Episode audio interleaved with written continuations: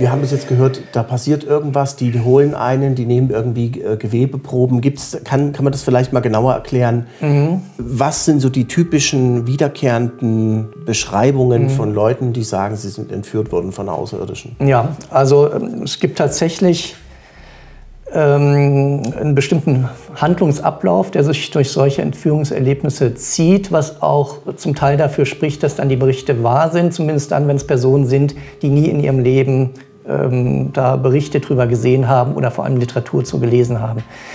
Ja, so gar nicht wissen können, wie so ein, Verhandlungs-, äh, so ein Handlungsstrang sich äh, zieht, typischerweise, und die aber genau diese Abschnitte äh, einem dann berichten. da können natürlich einzelne äh, Episoden auftreten, die so sozusagen einzigartig sind. Aber bestimmte ähm, Merkmale tauchen immer wieder auf. Ich äh, sag mal, der typische Ablauf wäre, es findet nachts statt, wenn jemand schläft, ähm, er wacht auf und merkt, da ist, befindet sich noch jemand ähm, im Raum und dann äh, ist das sozusagen die Einleitung zu diesem Entführungsvorgang, wo häufig etwas sehr Seltsames passiert, dass tatsächlich Leute berichten, sie werden quasi durch Wände oder Türen oder Fenster bewegt, wo man sagen würde, okay, ähm, das macht ja wirklich keinen Sinn, wenn mir jetzt jemand erzählt, er bewegt sich durch die Wand. Andererseits natürlich spricht es eigentlich gerade für die Glaubwürdigkeit solcher Berichte, indem eine Geschichte präsentiert wird, die nicht einfach so hinnehmbar ist. Und das weiß der Erzähler natürlich, sondern mit einem Aspekt kommt, den wir physikalisch im Moment nicht erklären könnten, wie sich ein belebter Körper durch eine feste Materie bewegt. Auch wenn äh, es vielleicht physikalisch äh, nicht ausgeschlossen ist, nur wir haben im Moment äh, nicht das Wissen, so einen Vorgang äh, zu erklären. Und das wird sehr häufig berichtet. Das ist sozusagen die Einleitung, wie man dann sozusagen in der Regel zu diesem Objekt dem Flugobjekt kommt, wo der weitere Ablauf sich dann dieses Entführungsszenarios äh, abspielt. Und wie ist dieser weitere Ablauf? Ja, da wird sehr häufig von Untersuchungen berichtet, dass ähm, körperliche Eingriffe stattfinden, auch häufig dann scheinbar ähm, implantatartige Gegenstände eingeführt werden, etwa durch die Nase ins Gehirn eingeführt werden. Auch da, und das ist interessant, ähm, da gleichen sich diese Berichte zum Teil bis ins Detail, bis in die Beschreibung dieser ähm, Instrumente, die benutzt werden, um so einen Vorgang durchzuführen. Äh, Was sind das für Instrumente?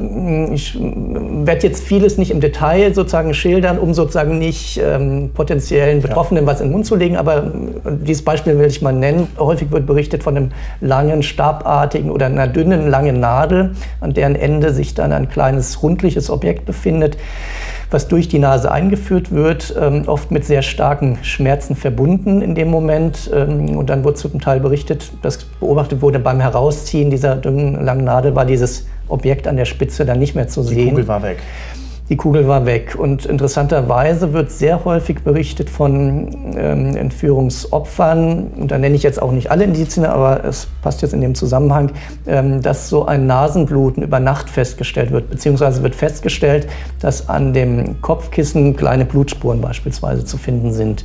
Ähm, und da hat man sich auch lange gefragt, was steckt dahinter? Warum berichten gerade Entführte immer, dass sie so Nasenbluten haben oder mhm. unerklärliche Blut Tropfen finden. Es kann natürlich eine ganz natürliche Ursache haben, dass einem einfach da anfällig für ist.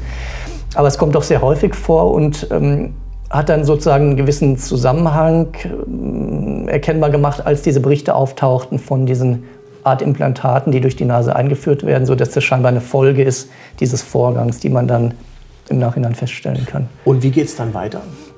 Ja, neben den rein körperlichen Untersuchungen und möglicherweise Einführung solcher Implantate von denen wir nicht genau wissen, welche Funktion sie haben, ob da bestimmte Körperfunktionen überwacht werden sollen oder die Personen leichter auffindbar äh, bleiben sollen, ähm, finden sehr oft das quasi so das, das große Thema, was sich durch solche äh, Geschichten zieht, sehr oft ähm, Dinge statt, die im Zusammenhang mit Fortpflanzung und Genetik stehen. Das heißt, es werden bei Frauen scheinbar Eizellen entnommen, auch durch ganz konkrete Vorgänge, die immer wieder berichtet werden, scheinbar auch durch das Einführen einer langen Nadel durch den Bauchnabel ähm, und auch bei Männern sehr häufig Sperma äh, entnommen wird.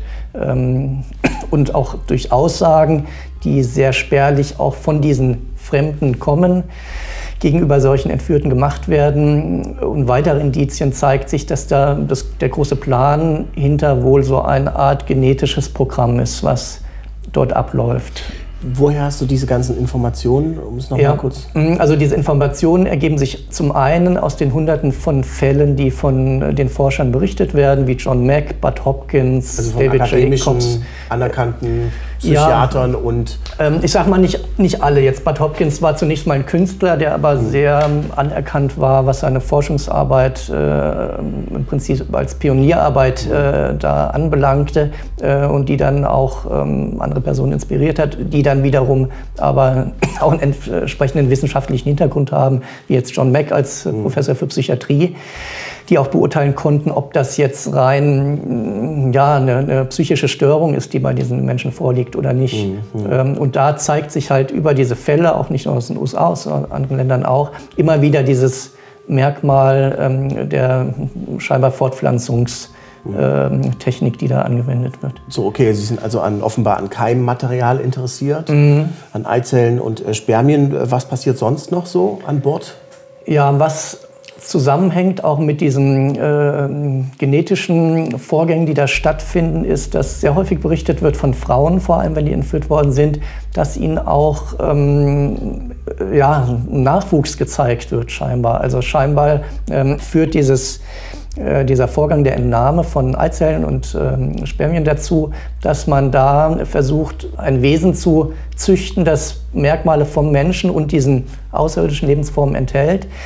Weil immer wieder diesen, ähm, berichtet wird, dass Frauen gezeigt wurden, kleine Kinder, die nicht ganz menschlich aussehen, sondern dann waren die Augen eher so, wie man es von diesen typischerweise berichteten Außerirdischen kennt, die scheinbar solche Hybridwesen wurden sie dann getauft äh, sind. Mischwesen. Solche Mischwesen, genau.